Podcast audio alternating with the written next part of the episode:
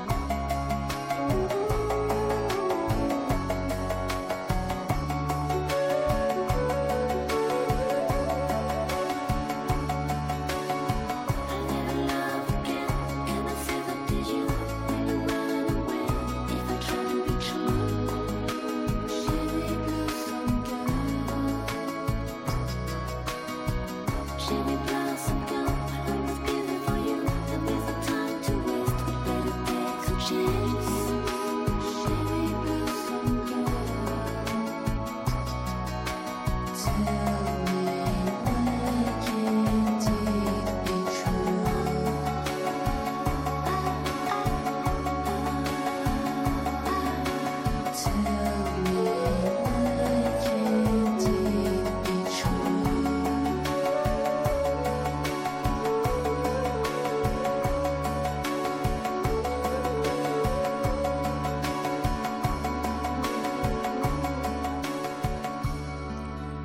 Der Klappentalk auf Herz 879 heute zum Thema Gewalt in Filmen. Beispiel A für Gewalt in Filmen für mich sind Horrorfilme, so das klassische Beispiel schlechthin. Und Nina, du hast eben schon erzählt, früher hast du die ganz gerne geguckt. Was hat dir das gegeben? Also erstens einmal, weil man es halt nicht durfte. Also meine Eltern waren noch nie so streng, wirklich, dass ich äh, irgendwas nicht sehen durfte oder mir was verboten wurde, aber ich habe halt dann immer mit meinem Cousin zusammen, haben wir uns immer ähm, die schlechtesten Filme auch, weil es, wir haben uns die angeguckt, die auch im Fernsehen liefen, zum Beispiel, ja, Freitag der 13. Teil 5 oder was auch immer. Also wir haben uns immer so diese schlechten Horrorfilme angeguckt. Das war auch so ein bisschen so eine Erfahrung, so, so eine Bonding-Erfahrung. So, wir haben uns das zusammen angeguckt und waren dann dadurch halt, haben wir darüber geredet und so weiter. Das war halt ähm, so meine erste, ja, das erste, was ich an Horrorfilmen sehr mochte. Und danach immer, äh, also im Laufe meines Lebens sozusagen, habe ich dann halt auch dann Filme für mich entdeckt, die ich dann als gut empfunden habe, wie zum Beispiel, ähm, als ich so im vor Teenageralter war, kamen halt die ganzen Scream-Filme raus. Und ähm, die habe ich dann alle halt mehr oder weniger miterlebt, zwar nicht im Kino, aber die habe ich dann halt für mich entdeckt und halt für gut befunden, was ich auch immer noch tue. Also es sind auch so mit die einzigen Filme, die ich heute noch gucken würde.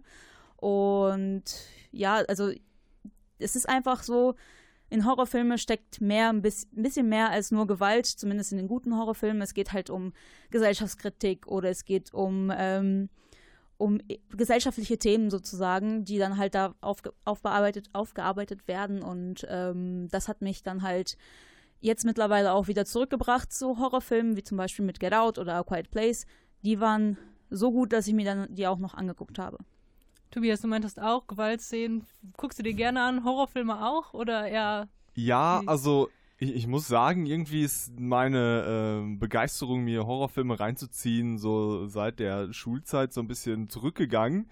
Ähm, aber ich habe ich hab gerade mal überlegt, warum man das eigentlich, also wir haben das relativ häufig gemacht, dass wir uns dann bei jemandem getroffen haben und dann so, so eine DVD-Abend-Nachtgeschichte, äh, so man setzt sich hin. Bei Übernachtungspartys gibt es das ja, glaube ja, ich. Ja, ja, genau. Äh, betrinkt sich mit irrsinnig viel Cola und äh, futtert Chips und guckt sich dann halt irgendwie mit sieben, acht Leuten da drei, vier Horrorfilme an. Äh, und ich habe gerade überlegt, warum das eigentlich so beliebt war. Das haben wir, glaube ich, ganz viele Leute irgendwie gemacht und, und ich glaube, dass es irgendwie so eine Art äh, interessante soziale Begebenheit ist, dass dann einige Leute in der Gruppe immer wahnsinnig Angst äh, vor diesen Horrorfilmen haben äh, und die anderen Leute das irgendwie so ein bisschen als äh, ja, so, so, lustigen Fakt, so, also dass, dass die sich dann halt an der Angst der anderen irgendwie entertainen und das hat dann wahrscheinlich irgendwas mit gesellschaftlichen Rollen zu tun, äh, aber seitdem man das nicht mehr so macht, äh, weiß ich nicht, gucke ich mir Horrorfilme eigentlich eher auch dann an, wenn, wenn es irgendwie heißt, so ja, äh, interessanter Ansatz hier mit, mit der Angst zu arbeiten oder so. Äh, aber ich bin auch ehrlich gesagt eher so in den äh, ganz frühen Horrorfilmen äh, in letzter Zeit, also haben mir die eher angeguckt, so, so nochmal Hitchcock oder solche Geschichten. Jetzt haben wir alle drei schon ein bisschen festgestellt, man hat als Teenie gerne mal einen Horrorfilm geguckt mit Freunden zusammen. Die einen hatten total Schiss, ich zum Beispiel. Und dann die Leute wie Tobias hätten mir das Kissen weggerissen. Jetzt sollten Horrorfilme aber vielleicht nicht ein 13- bis 16-jähriges Publikum ansprechen.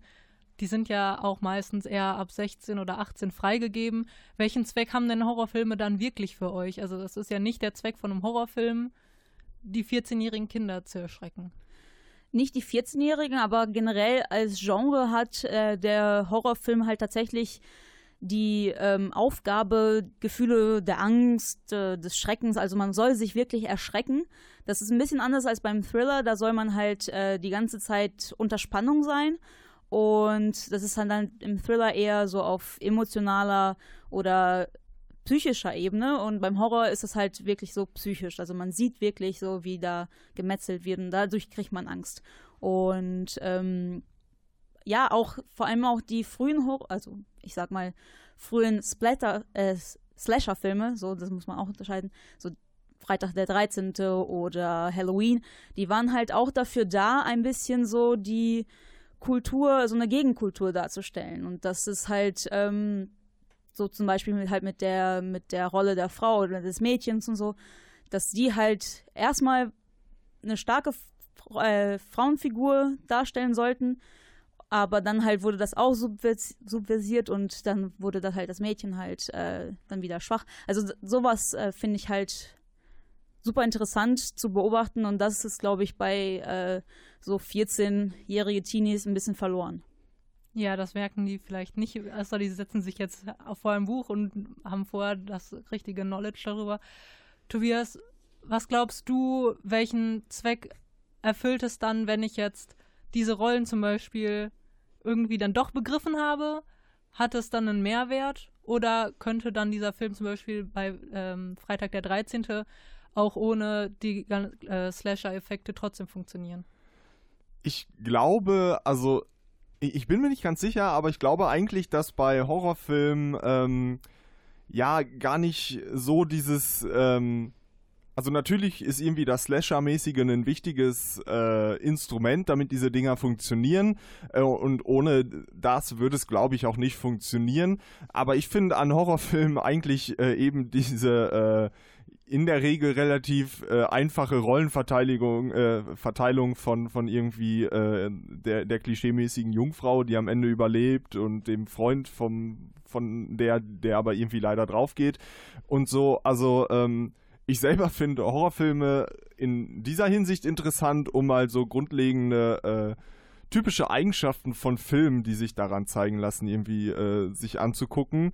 Ähm, und eben dieser Aspekt des, äh, der Gewalt äh, dieser, dieser Slasher-Geschichten ist, glaube ich, das, worauf Nina eben schon angespielt hat. Eben dieses, also warum sich äh, gerade jüngere Leute das angucken, ist gerade eben, dass es so eine Art äh, oh, der erste Horrorfilm, so FSK 18, Grenzüberschreitung, das spielt da, glaube ich, eine wichtige Rolle. Ähm, also deswegen ist die Gewalt da, glaube ich, auch so wichtig. Und es ist ja auch so, wenn man sich so anguckt, was für Figuren da auftauchen, ist, glaube ich, der typische Horrorfilm äh, auch relativ nah dran an einer sehr jungen Zielgruppe. Also ich, ich würde jetzt nicht sagen, dass der typische Klischee-Horrorfilm in, in Sachen Slasher aus den äh, 90er Jahren sich irgendwie an äh, ein besonders altes Publikum wendet, sondern dass das wirklich die Leute sind, die gerade anfangen, so ihre Grenzerfahrungen mit äh, erstmal äh, Bier trinken und sich äh, Filme ab 18 anzugucken, dass das irgendwie eine Rolle spielt. Aber das könnte man dann ja kritisieren, dass sie sich an ein Publikum wenden wollen, was die Filme theoretisch eigentlich gar nicht sehen darf. Insofern könnte man dann ja behaupten, dass der Film keinen wirklichen Zweck in sich hat als, weiß ich nicht, Kunstform meinetwegen oder überhaupt ein guter Film in sich sein möchte. Naja, aber ich glaube, man sollte jetzt auch nicht davon ausgehen, dass jeder Film sofort ein guter Film äh, im Sinne von Kunst sein sollte, weil äh, ich auch einfach der Meinung bin, äh, dass nicht jeder Film quasi Kunst ist, sondern dass irgendwie Filme dann zu Kunst werden, wenn sie äh, irgendwas hinkriegen, was sie halt in diese Richtung qualifiziert. Und die Sache mit der Zielgruppe, da kann man äh, natürlich argumentieren, dass das natürlich nicht diese Zielgruppe von 16- bis 18-Jährigen ist, sondern man einfach sagt, ja, das sind dann die 18- bis 20-Jährigen, die das halt machen dürfen und dann gucken die sich das an. Also äh, mit, mit Kunst hat das, glaube ich, eher wenig zu tun. Aber ich finde, Film. es ist halt gerade dann ist, äh, ist Horror halt gut, wenn es halt das kann. Wenn es sowohl die Gewalt darstellen kann, weil es ist ja, es soll ja die äh, psychischen Ängste, die man hat, in physischer Form darstellen.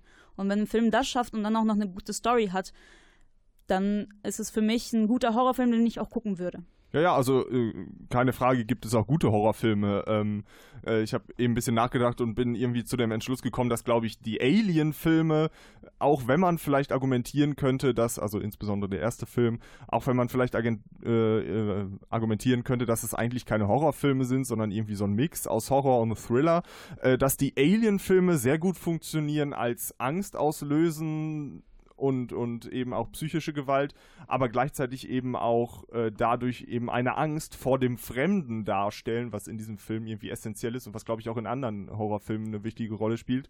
Äh, also klar gibt es auch gute Horrorfilme. Also es gibt gute Horrorfilme mit einer guten Story, aber auch Gewaltszenen. Wie das aussieht mit Filmen, die wirklich Gewalt um der Gewalt willen darstellen, darüber wollen wir gleich sprechen, wenn wir auf Exploitation-Movies zurückkommen.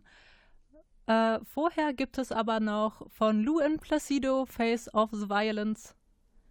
I feel like I wanna be inside of you when the sun goes down, yeah. Sorry, baby. Kebab mein हड्डियां Better luck next time. Ciao. Ciao.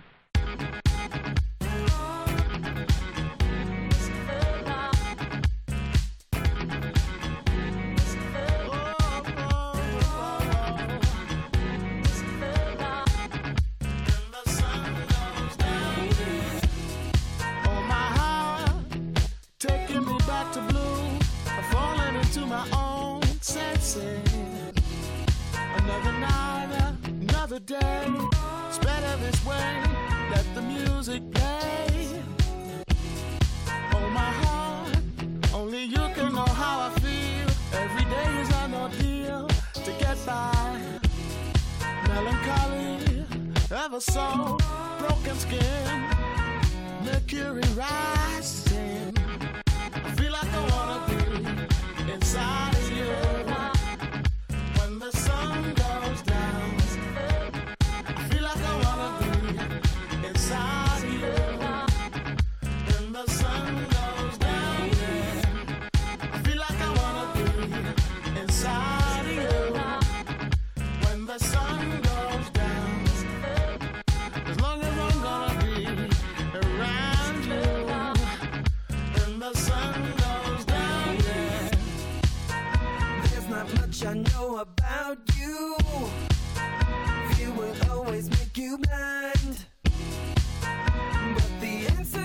clear view. It's amazing what you'll find face to face. I feel like inside of you.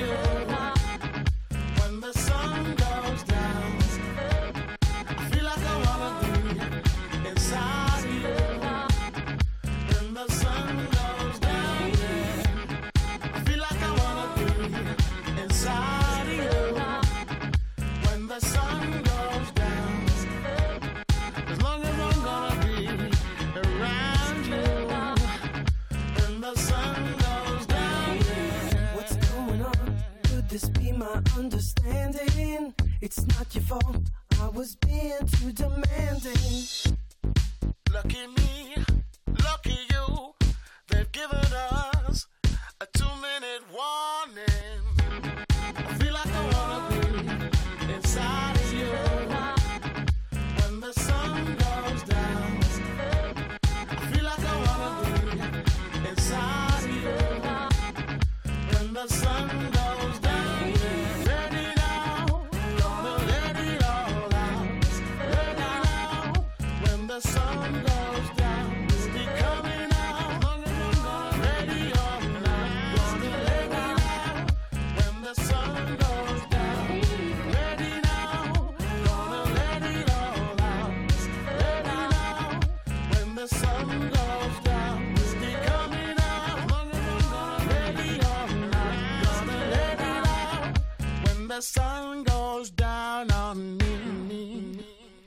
Gewalt um der Gewalt willen ist wahrscheinlich oder wirkt zumindest so, als wäre das der einzige Sinn und Zweck von Exploitation-Movies.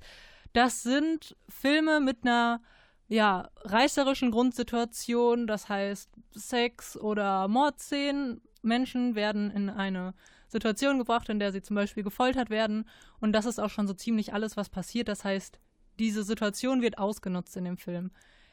Wenn das der einzige Inhalt von einem Film ist, dass ich mir angucken kann, wie Menschen zu Schaden kommen, auf welche Art und Weise auch immer, Tobias, reicht dir das als Inhalt? Naja, also mir persönlich reicht es nicht. Also ich habe mich bisher relativ erfolgreich darum gedrückt, mir einen, äh, auch nur irgendeinen von diesen Saw-Filmen anzugucken, äh, in denen es ja, glaube ich, um nichts anderes geht, als äh, darum, dass aufgrund einer ja, dürftigen Handlungslage Leute sich gegenseitig äh, irgendwelche Körperteile abtrennen. Ähm, ja, also das berührt mich irgendwie gar nicht. Äh, das finde ich irgendwie sinnlos und äh, damit kann ich mir das sparen. Also, äh, ja, einfach nee.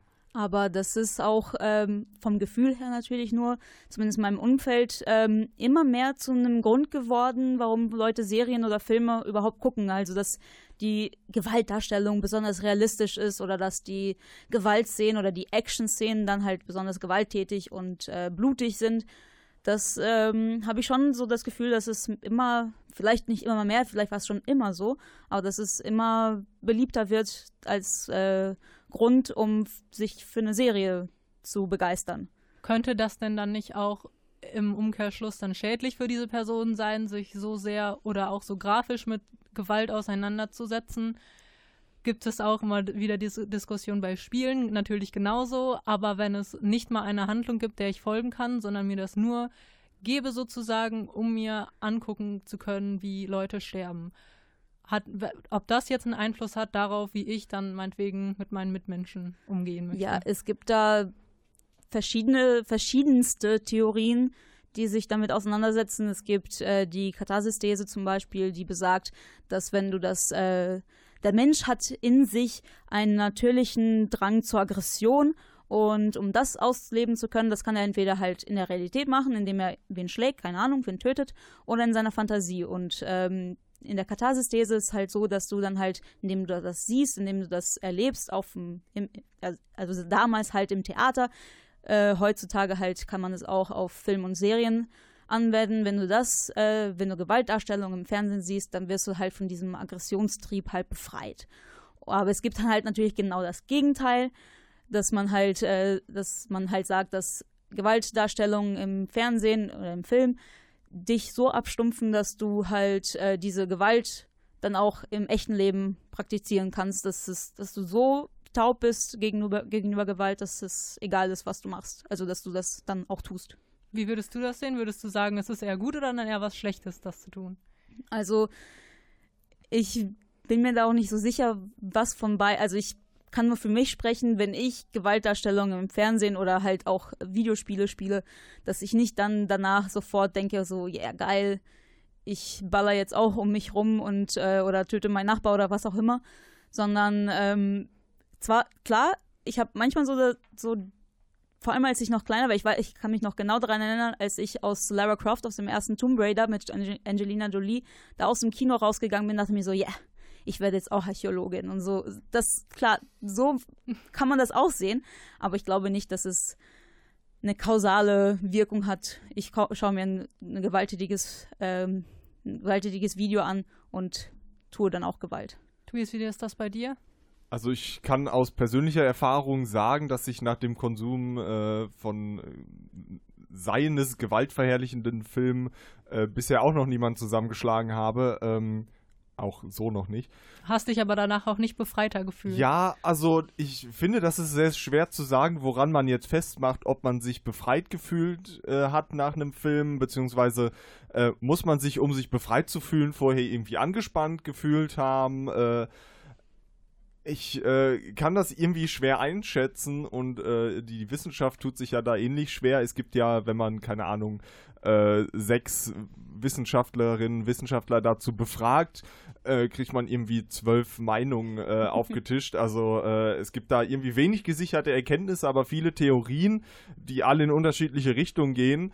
Und ich könnte mir halt, also ich, ich würde mal davon ausgehen, dass, und das tun die meisten äh, Theorien in der Wissenschaft ja auch irgendwie, dass es damit zusammenhängt, äh, also dass es quasi von demjenigen abhängt, der sich das anguckt. Also äh, dass jetzt quasi ähm, je nach äh, Publikum unterschiedliche äh, Umgangsweisen damit irgendwie sich herauskristallisieren. Äh, aber ich glaube auch, dass die höchst unterschiedlich sind, halt diese, diese, ähm, ja, was quasi die Gewalt dann mit einem macht, diese Auswirkungen auf das Publikum. Und äh, kann für mich sagen, naja, irgendwie, äh, ich muss sagen, ich habe auch noch nicht so drauf geachtet, was, was das so mit mir macht. Also man kann das ja bestimmt irgendwie messen, so Hirnströme oder so. Solche äh, Dinge an den Kopf pinnen. Ja, habe ich, hab ich leider alles nicht zu Hause, kann ich nicht sagen. Einen Fragebogen am Ende ausfüllen. Ja, nach dieser Sendung machen wir einen Fragebogen fertig. Jetzt hast du gesagt, das ist sehr subjektiv kann man jetzt auch so oder so sehen, weil es ja anscheinend trotzdem Massen anspricht. Jetzt werden zum Beispiel von Tarantino auch einige Filme dem Genre Exploitation Movie zugeschrieben, zumindest in Teilen. Das heißt, es spricht eine Masse an.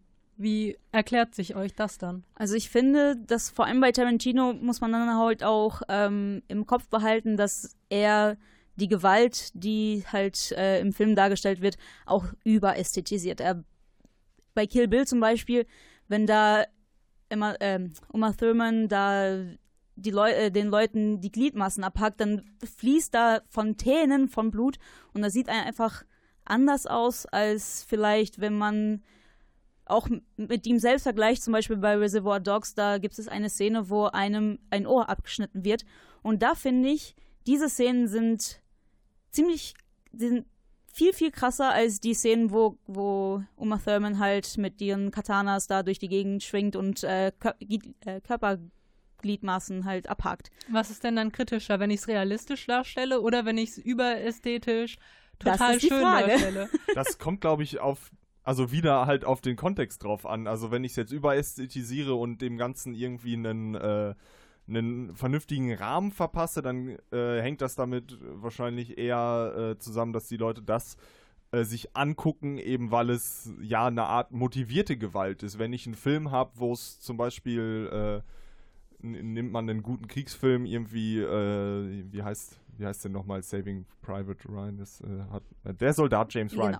äh, äh, wenn man sich den anguckt, dann hat man auch irgendwie mit Gewalt zu tun, aber das ist halt auch in dem Sinne Gewalt, die sich daraus ergibt, dass dieser Film eben ein historisches äh, Ereignis thematisiert. Wenn man dagegen jetzt die Saw-Reihe geht, wo es einfach nur darum geht, wir, machen jetzt hier äh, Gliedmaßen abtrennen, weil es geht äh, und machen das dann auch noch möglichst real, weil es geiler aussieht, dann glaube ich, dass da, ähm, also dafür gibt es natürlich auch irgendwie ein Publikum. Ich glaube, das hat auch ein bisschen was so mit Hype-Strukturen oder so zu tun. Aber so, da fühlt man sich, glaube ich, beim Gucken nicht so gut aufgehoben wie bei äh, quasi gut motivierter Gewalt in äh, Filmen.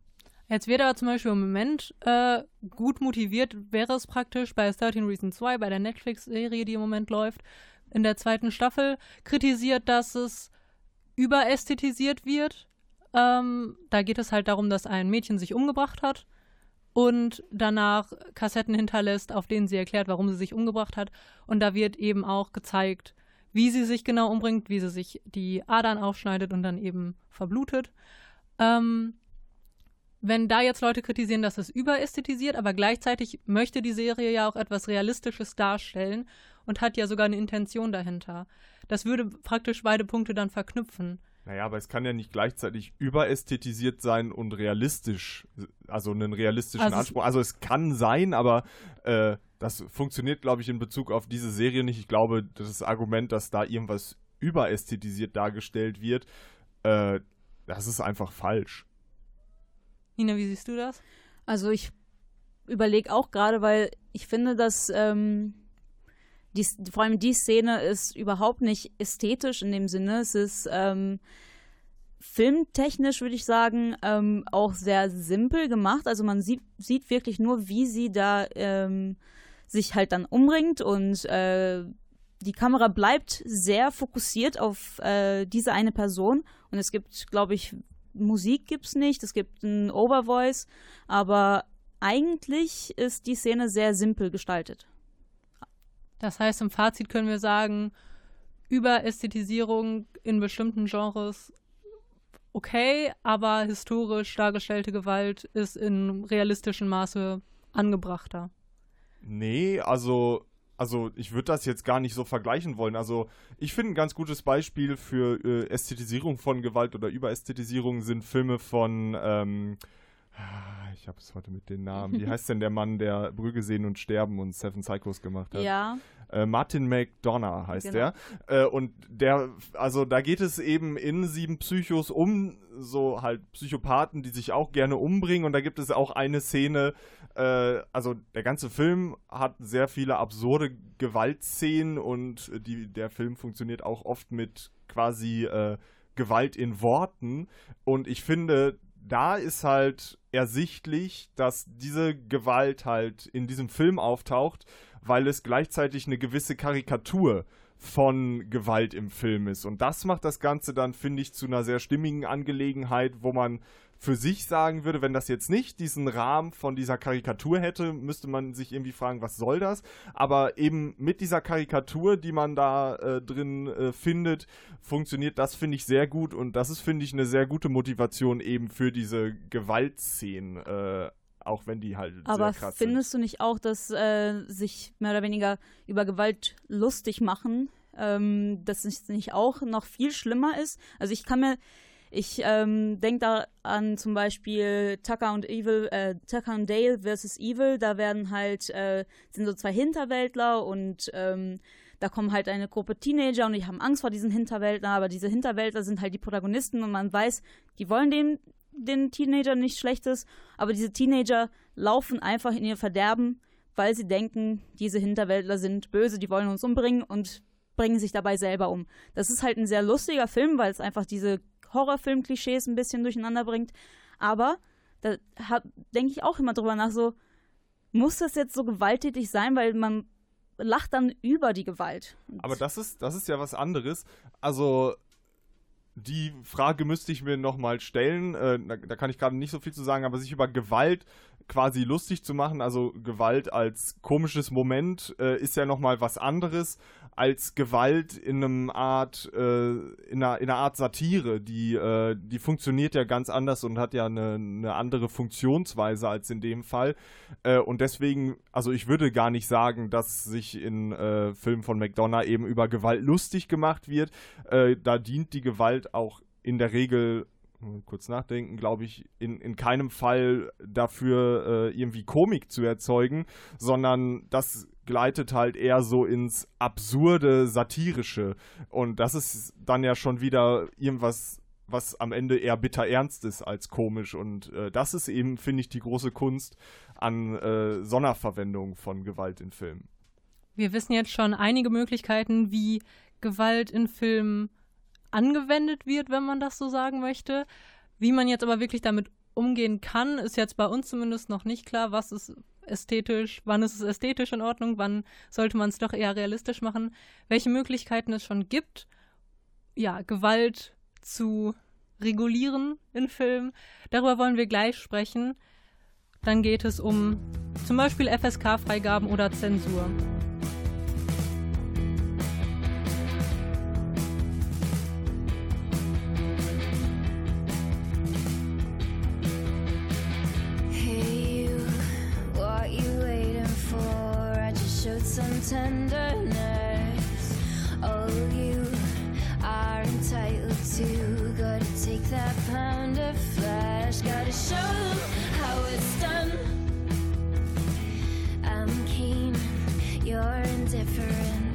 Like a magnet on your back.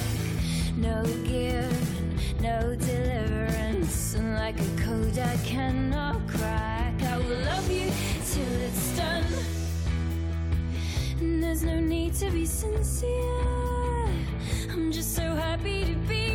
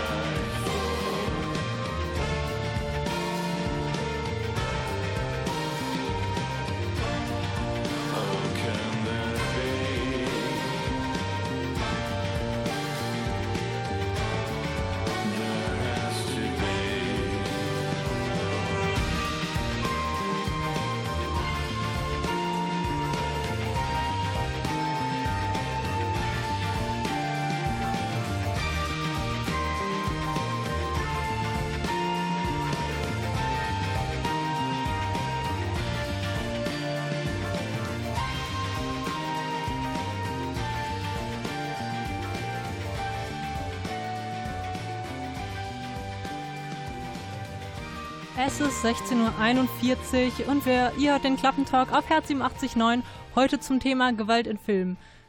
Nina, Tobias und ich haben jetzt schon viel darüber geredet, welche Arten von Gewalt in Filmen dargestellt werden, ob es in Ordnung ist, wenn es mal witziger ist, ob es überästhetisiert werden kann und wo da die Probleme liegen.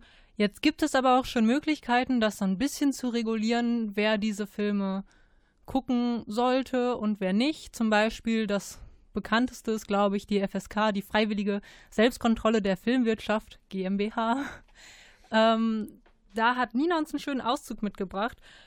Zum Beispiel heißt es da, wenn Filme ab 16 sind, dass sie äh, dass das Filme sind, die nicht freigegeben werden, Filme, die Gewalt tendenziell verherrlichen, eine partnerschaftliche, ein partnerschaftliches Rollenverhältnis der Geschlechter entgegenstehen, einzelne Gruppen diskriminieren oder Sexualität auf ein reines Instrumentarium der Triebbefriedigung reduzieren. Das klingt für mich schon ein bisschen widersprüchlich, was zum Beispiel die Diskriminierung und die Geschlechterverhältnisse angeht. Aber inwiefern seht ihr die FSK zum Beispiel als ausreichend, um zu sagen, die Gewalt ist für die Person gut anzusehen, für die vielleicht eher nicht so? Naja, also ich glaube, das größte Problem der FSK ist dieser Move zu machen, naja, äh, am Tag, bevor du zwölf wirst, äh, darfst du das nicht gucken, weil da bist du einfach noch nicht reif genug und am Tag, an dem du zwölf bist, kannst du dir das reinziehen, weil dann ist alles okay. Also ist natürlich irgendwie klar, dass äh, irgendwo irgendwelche Grenzen gezogen werden müssen, aber äh, es ist halt unterschiedlich, wie weit äh, Leute sind, äh, wenn sie zwölf sind, wenn sie 16 sind und dementsprechend halt auch irgendwie fragwürdig das so zu machen. Äh, natürlich funktioniert das hier hauptsächlich auf dem äh, ja, Level zu sagen, naja, irgendwie muss man das anwenden können, deswegen machen wir jetzt irgendwie hier so einen Cut und da machen wir einen Cut und da machen wir einen Cut. Ähm, also grundsätzlich finde ich schon irgendwie sinnvoll, äh, in irgendeiner übergeordneten Stelle äh, zu sagen, naja, äh, dieses Ausmaß an Gewalt ist jetzt vertretbar für Leute in dem und dem Alter und das hier sollten vielleicht erst ältere Leute sehen. Das Problem ist aber auch, dass ähm, verschiedene Sachen verschieden interpretiert werden anscheinend, weil ähm, ich habe ähm, mal geguckt, der erste Avengers-Film zum Beispiel, der ist FSK 6. Das heißt, es können Sechsjährige rein, was ich, äh, wo ich nicht ganz verstehe, weil das ist ein bisschen sehr ja, ich würde ich würd keinem, ich würde meinen sechsjährigen Sohn, wenn ich einen hätte, nicht damit reinnehmen oder meine Tochter. Ähm, aber dann halt die anderen Superheldenfilme von Marvel sind alle ab zwölf. Wo ist da der Unterschied? Das ist dann halt immer so, es kommt einem dann sehr willkürlich vor, wenn, wenn das so, wenn, ja, wenn so, solche Filme halt so unterschiedlich bewertet werden, dass einer, dass ein Film ab sechs und ein Film ab zwölf freigegeben ist. Also es reicht für dich nicht zu sagen, da sehe ich wirklich als Bild Gewaltverherrlichung, oder was heißt Verherrlichung? Das muss ja nicht mal verherrlicht werden unbedingt, aber Gewaltszenen, in dem werden sie vielleicht nur angedeutet, für ein sechsjähriges Kind vielleicht aber trotzdem schon verständlich angedeutet. Warum ist das dann noch nicht sozusagen nicht zugänglich für dieses sechsjährige Kind? Tobias, wird das für dich ausreichen zu sagen, man sieht die Szene nicht wirklich, deswegen können wir es ab sechs machen? Oder fängt bei dir Gewalt dann auch schon woanders an?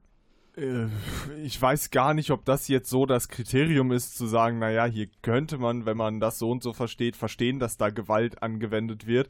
Ähm, ich finde es sehr, sehr schwierig. Äh, Nina hat es eben gesagt, äh, Filme, die auf den ersten Blick irgendwie relativ identisch sind, werden aus äh, was auch immer für Gründen äh, unterschiedlich bewertet. Ähm, naja, also ist halt irgendwie wie immer bei solchen Regeln, man sollte sie konsequent anwenden. Ähm, ich könnte mir vorstellen, äh, hier ist zum Beispiel aufgeführt bei FSK ab 6, dass ähm, eben äh, in diesem ganzen Kontext äh, bei, bei sechsjährigen Kindern und älteren Kindern äh, die, die kognitive Verarbeitung von Sinneseindrücken nach und nach sich entwickelt ähm, und auch schon so leicht die Fähigkeit, Bedrohungsmomente äh, zu verkraften und äh, irgendwie auch zu verarbeiten, aber im Risiko zu stehen, dass die noch sehr lange nachhaltig irgendwie wirken und deswegen hier als Kriterium sowas wie eine positive Auflösung von Konfliktsituationen äh, als Kriterium auftaucht. Das ist äh, glaube ich, der Grund, dass, das habe ich mich auch schon immer gefragt, wieso Episode ähm, 5 ab 12 ist äh, in den alten Star Wars-Filmen und wieso Episode 6 wieder ab 6 ist, ist, glaube ich, genau darauf zurückzuführen, dass Episode 5 in einem sehr, sehr bitteren Moment endet, wo irgendwie ja, die Gewalt beziehungsweise das Böse gerade irgendwie eher so äh, am Gewinnen ist und dass Episode 6 das Ganze irgendwie auflöst. Das könnte ich mir äh, sowas ähnliches bei, bei Marvel-Filmen jetzt auch irgendwie vorstellen, weil man da ja auch immer nicht weiß, wie geht es jetzt weiter und, und ist das Problem jetzt eigentlich gelöst? Was passiert als nächstes? Ich glaube, ich sehe dann auch nicht, ähm, klar, FSK ist immer, kann man immer drüber streiten, aber ich glaube, dass es eher ein Problem ist von den Studios, von den äh, Leuten, die die Filme machen, weil ich habe, ich weiß jetzt nicht mehr genau, welchen Marvel-Film ich gesehen habe, aber dann da- dachte ich mir so am Ende so, warte mal, es sind übelst viele Leute gestorben. Es sind wirklich so, die Söldner fallen um wie die Fliegen, aber man sieht halt keinen Tropfen Blut. Man sieht Blut bei Marvel-Filmen halt nur dann, wenn der Held oder der Oberbösewicht halt einmal geschlagen wird oder so, dann blutet er aus der Lippe oder so. Aber so wirklich, die schießen da vielleicht äh, in, die, in die Meute der, der Gegner rein und ja, es ist halt einfach nicht so schlimm. Vor allem auch bei jetzt bei dem neuesten Avenger-Film, da ist auch eine Todesszene, aber das Blut ist halt blau. Dann ist es halt okay und es ist auch immer noch ab 12. Aber das ist ja gerade auch ein, also das ist ja ein Grund, der wird, also sowohl in Filmen noch viel mehr taucht das ja in Videospielen auf, dass zum Beispiel ähm, Horizon Zero Dawn auch eine 12er Freigabe gekriegt hat, eben weil da die äh, Bösen hauptsächlich irgendwelche Maschinen sind, das heißt, das ist abstrahiert. Und äh, ansonsten kämpft man zwar auch gegen Menschen, allerdings äh, mit sehr primitiven Waffen und auch da fließt irgendwie nicht so wirklich Blut. Ähm, und was dann noch eine Rolle spielt, ist, dass man eben halt diese Leichen nicht äh, also im Videospiel geht es oft darum, dass man nicht irgendwie noch Schindluder damit treiben kann und da so drüber laufen und dass die sich dann bewegen. Aber im Film geht es, glaube ich, dann auch darum, naja, wie wird der Film seine ganzen Leichen los? Und ich glaube, auch das spielt eine große Rolle. Also quasi die Nachwirkung der Gewalt im Film als äh, Kriterium, wie man damit umgehen muss. Ja, aber ist, ist das nicht viel schlimmer für die Abrohung, also für die Verrohung der Gesellschaft gegenüber Gewalt? Ist es nicht viel schlimmer, wenn man halt nicht die, die Folgen von Gewalt direkt zu sehen bekommt? Zum Beispiel das halt, äh, wenn du halt äh, als Captain America einem halt das Schild, äh, dein Schild äh, gegen den Kopf wirfst, dass da irgendwie eine Delle ist und dass da vielleicht auch ein bisschen Blut fließt, als dass, dass es jetzt halt gar kein Blut zu sehen ist. Was wäre denn dann für dich die Lösung, zu sagen, okay, wir machen die Gewaltszenen trotzdem, aber dann realistisch mit so viel Blut, wie im echten Leben dann halt auch da wäre und dafür setzen wir die Altersfreigabe höher? Das wäre vielleicht ein, äh, ein Ansatz, aber halt einfach die entweder Gewalt ein bisschen runterschrauben, dass sie halt, klar, die Action-Szenen in solchen Superheldenfilmen, es geht darum, dass sie halt äh, sich durchkämpfen und sich Leute niederhauen, aber da muss, müsste halt auch ein bisschen Blut fließen, meiner Meinung nach, damit es halt, äh, damit man halt diese, diese Schere zwischen ich schlag jemanden und äh, der blutet, das geht für mich halt in solchen Filmen immer weiter auseinander, dass es halt, dass man diese, diese Folgen halt nicht mehr wirklich sieht und auch dann halt nicht mehr im Kopf hat. Das heißt, du hast zum Beispiel bei dem jüngeren Publikum die Sorge, dass wenn jetzt ein Zwölfjähriger oder im ersten Teil zum Beispiel schon ein Sechsjähriger sieht, der gibt dem aufs Maul und blutet gar nicht danach. Jetzt mache ich das bei meinem Klassenkameraden auch. Ja, genau. Also das, also nicht, nicht als kausale Effekt, aber halt so wirklich so, dass man halt ein bisschen so die, äh, den Bezug zur Realität mehr oder weniger verliert, dass halt sowas halt nicht mehr vorhanden ist. Also vielleicht ist das was, wo man mal bei der FSK nachfragen sollte, ähm, wie die ihre Kriterien anwenden. Äh, bei mir hat sich jetzt in den letzten vier Minuten so ein bisschen das äh, Bild entwickelt. Die sitzen da mit ihrem Kriterienkatalog und wahrscheinlich ist Blut ein Kriterium dafür, dass das irgendwie ein bisschen äh, schlechter eingestuft wird und deswegen denken sich die Studios, haha, wir machen einfach das Blut weg, dann kriegen wir eine bessere Freigabe und mehr Leute können sich das angucken. Ähm, da müsste man vielleicht mal die, äh, eben die Studios in die Pflicht nehmen, aber natürlich auch mal bei der FSK nachfragen, ob das denn sinnvoll ist, das so zu machen, weil anders kann ich mir das tatsächlich auch nicht erklären. Ähm, zum Beispiel ist es ja auch bei den Batman-Filmen äh, und auch bei den Videospielen äh, irgendwie so ein, so ein äh, Totschlagargument gewesen, naja, Batman tötet ja keine Leute, er gibt ihnen nur so lange aufs Maul, bis sie gar nichts mehr können. Äh, und, und in den Videospielen schlägt man sie ja auch nur zu Brei und dann kann man nachher gucken, der hat noch Puls äh, und alle Leichen, die da rumliegen, äh, hat der Joker fabriziert. Irgendwie, das ist ja auch wichtig. Wobei, was ich mir bei diesen Superheldenfilmen dann immer frage, ist, äh, und das ist, glaube ich, ein wichtiges Kriterium äh, für Filme ab 12, dass eben ähm, die Hauptfiguren die Gewalt halbwegs dosiert anwenden und die eigentliche Gewalt eben nicht von einer Identifikationsfigur ausgeht. Ähm, das war, glaube ich, beim, äh, beim Casino Royale war das ein wichtiger Punkt, dass dieser Film ab 12 freigegeben wird, weil es gibt ja da diese Szene, wo James Bond nackt auf diesem Stuhl gebunden, gefoltert wird und mit einem, äh, äh, mit einem Instrument dann von unten zwischen die Beine geschlagen wird und das irgendwie schon ziemlich widerlich ist. Aber das eben in diese Zwölfer-Freigabe reingekommen ist, weil eben halt nicht Bond der war, der das gemacht hat, sondern der Bösewicht. Und da ist es, glaube ich, wichtig, dass die, äh, die Identifikationsfiguren richtiger handeln als die Bösen und Gewalt von den Bösen ist dann halt mal ein bisschen okayer als die andere.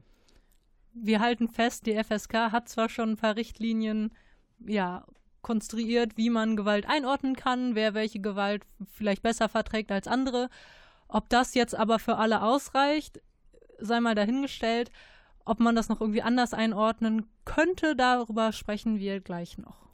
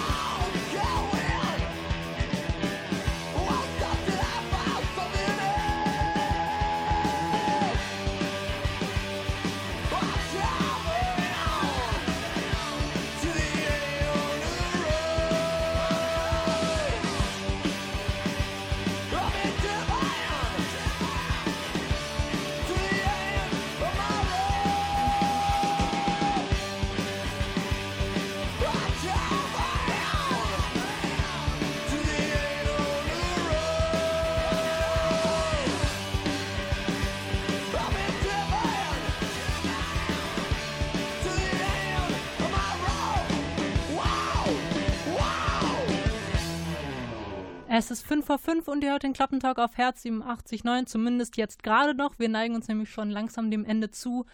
Wir haben heute über Gewalt in Filmen diskutiert, was davon okay ist, was vielleicht nicht so okay ist.